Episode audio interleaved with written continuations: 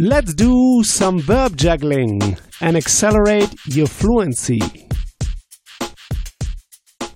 Einführen is to introduce. Einführen, to introduce. How would you say I introduce? Ich führe ein. You see, ein is a prefix that is separated and kicked to the end. Ich führe ein. I introduce. How would you say he introduces? Er führt ein. How would you say when does he introduce? Wann führt er ein? You see, in German we don't have this do you, when does he. We say when introduces he. Wann führt er ein? And notice that ein, the prefix, the second part of the verb, is separated and kicked to the very end. Wann führt er ein? How would you say, when does Apple introduce the iPhone? Wann führt Apple das iPhone ein? Notice, ein, kick to the end. Wann führt Apple das iPhone ein? How would you say, when does Apple introduce the new iPhone? Wann führt Apple das neue iPhone ein? Das neue iPhone, the new iPhone. New is actually neu, but here we say neue, so we add an e. Now this is due to the adjective endings in German. Now I don't want to go into all the details about why we add here an e, but just notice that when an adjective is in front of a noun, it will get a special ending. In this case here it's an i. Das neue iPhone. Wann führt Apple das neue iPhone ein? How would you say when does Mercedes introduces the new model? Wann führt Mercedes das neue Modell ein? Hier also das Modell, the model. Das neue Modell, the new model. Wann führt Mercedes das neue Modell ein? How would you say when does Apple introduce the new phone?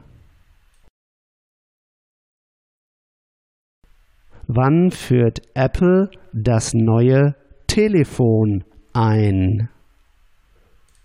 How would you say when does Apple introduce the new mobile phone?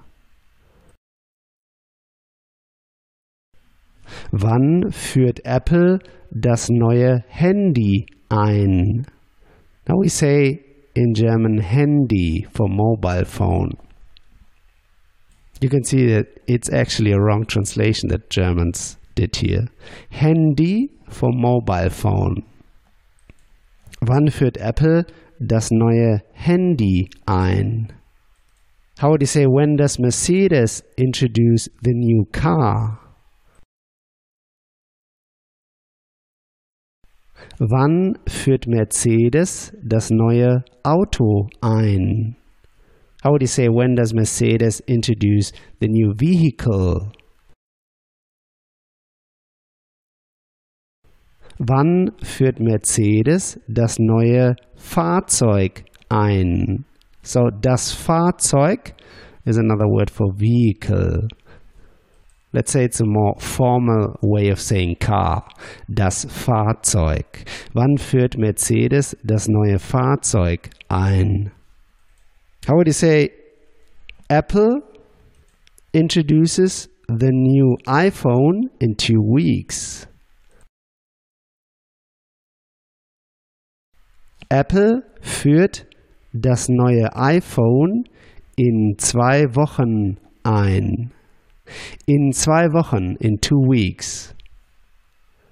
How would you change the start of the sentence and say, in two weeks, Apple will introduce the new iPhone? In zwei Wochen führt Apple das neue iPhone ein.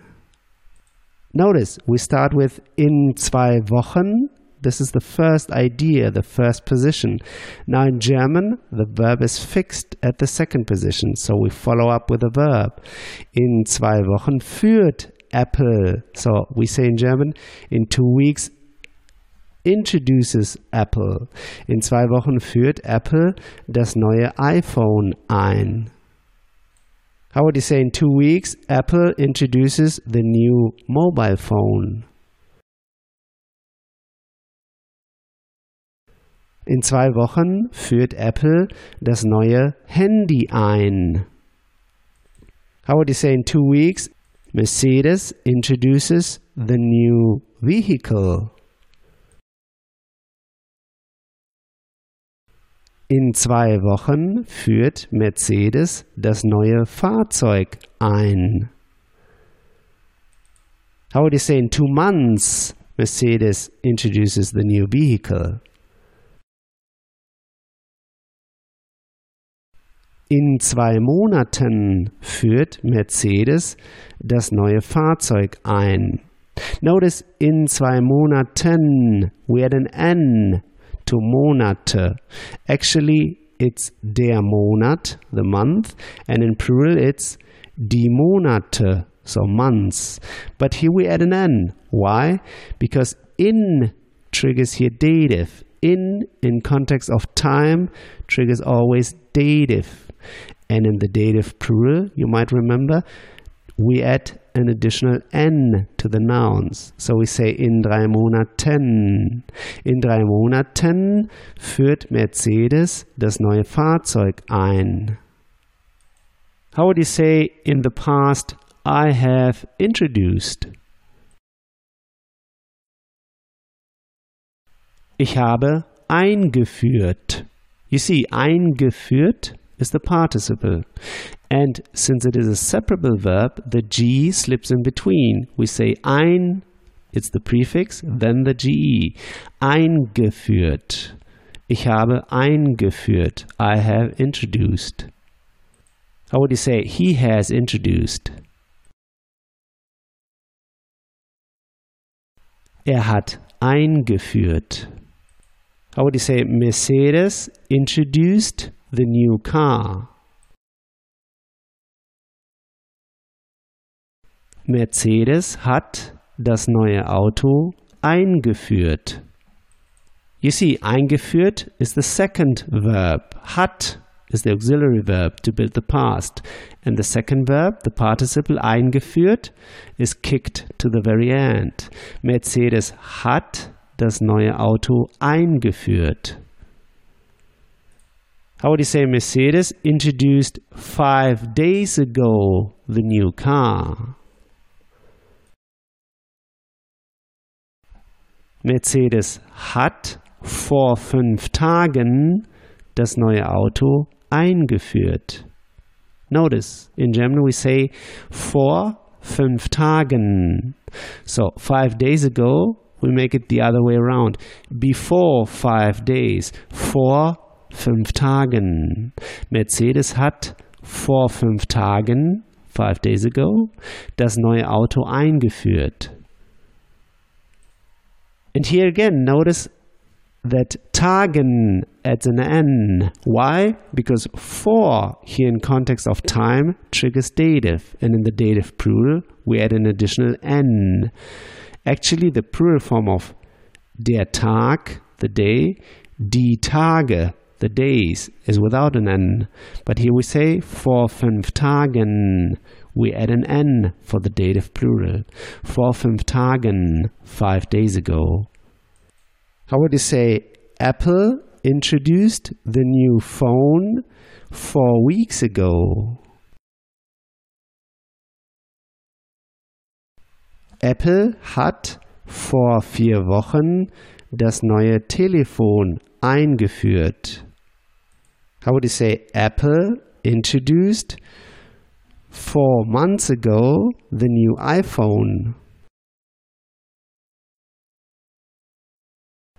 Apple hat vor vier Monaten das neue iPhone eingeführt. How would you say Apple introduced 10 days ago the new mobile phone? Apple hat vor zehn Tagen das neue Handy eingeführt. Great! Next time we go through the verb schwimmen, to swim. Schwimmen, to swim. Like to swim in the water. So here's what I want you to do now. Take this verb now and juggle it around. Build just three simple sentences, saying them out loud. Just three simple sentences. This will take you just one minute. In the next episode, you'll hear my take on this verb. So talk to you soon. Bis bye. If you want to get the script and translation of the key sample sentences I use in each podcast lesson, just head over to herrprofessor.com slash podcast and sign up to my newsletter at the top of the page. And in order to receive my emails, make sure to confirm your subscription in the first email I sent you. In each email, I will add the link to the podcast lesson and all the key sample sentences I use. Talk to you soon. Bis bald.